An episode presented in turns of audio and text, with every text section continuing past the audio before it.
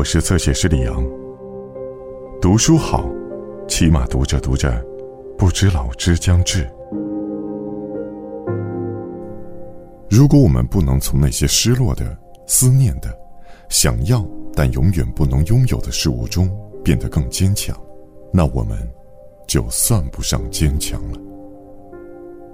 约翰·欧文，《新汉布什尔旅馆》。父亲买熊那年夏天，我们都还没出生，甚至连个影儿都没有。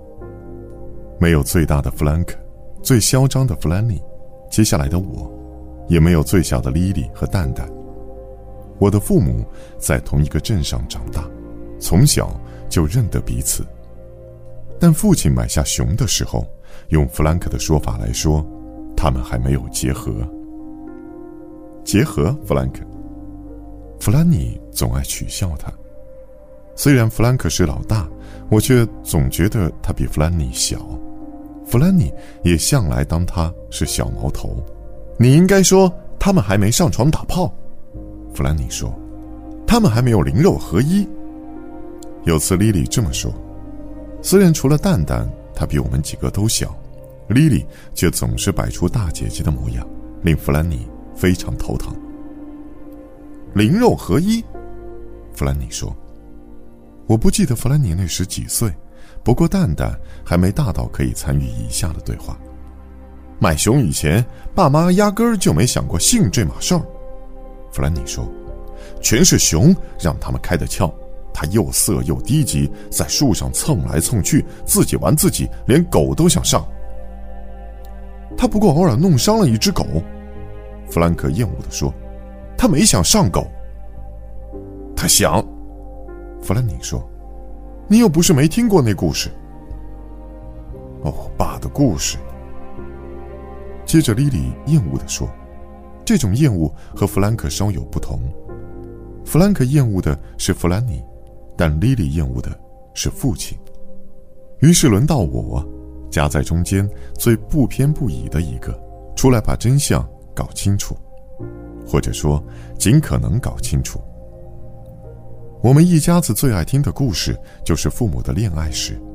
父亲如何买下熊，他们如何陷入爱河，然后飞快的一连生下弗兰克、弗兰尼和我，才喘口气，又有了莉莉和蛋蛋。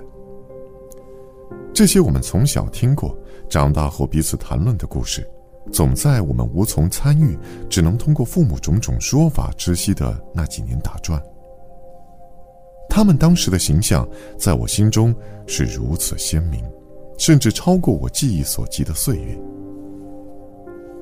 当然，我亲身经历的是大起大落的年头，所以观点也跟着飘忽不定。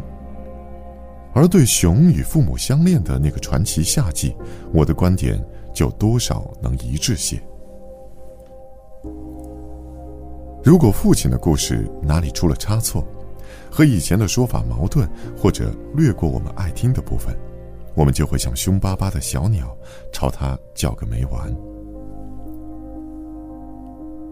你要不是这回骗人，就是上回说谎，嘴上最不饶人的弗兰尼说，但父亲总是无辜的摇着头。要知道。他说：“你们想象出来的当然好过我的记忆。”叫妈来。弗兰尼会发号施令，把我赶下沙发。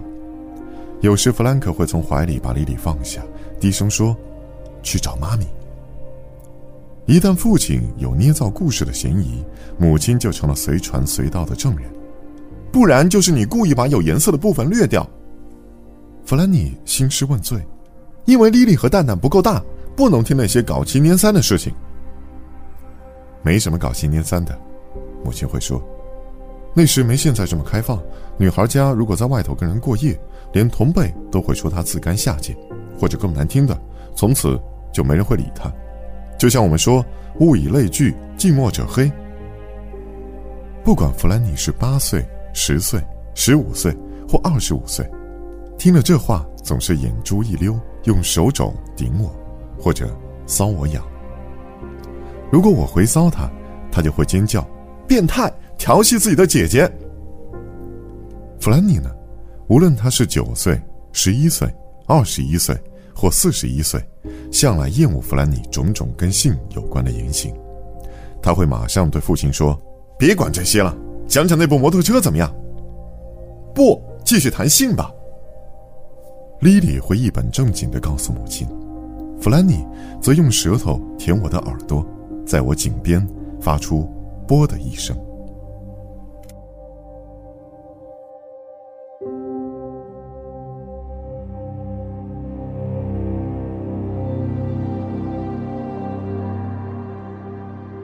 更多精彩内容，请在新浪微博、微信公众号关注“侧写师李昂”。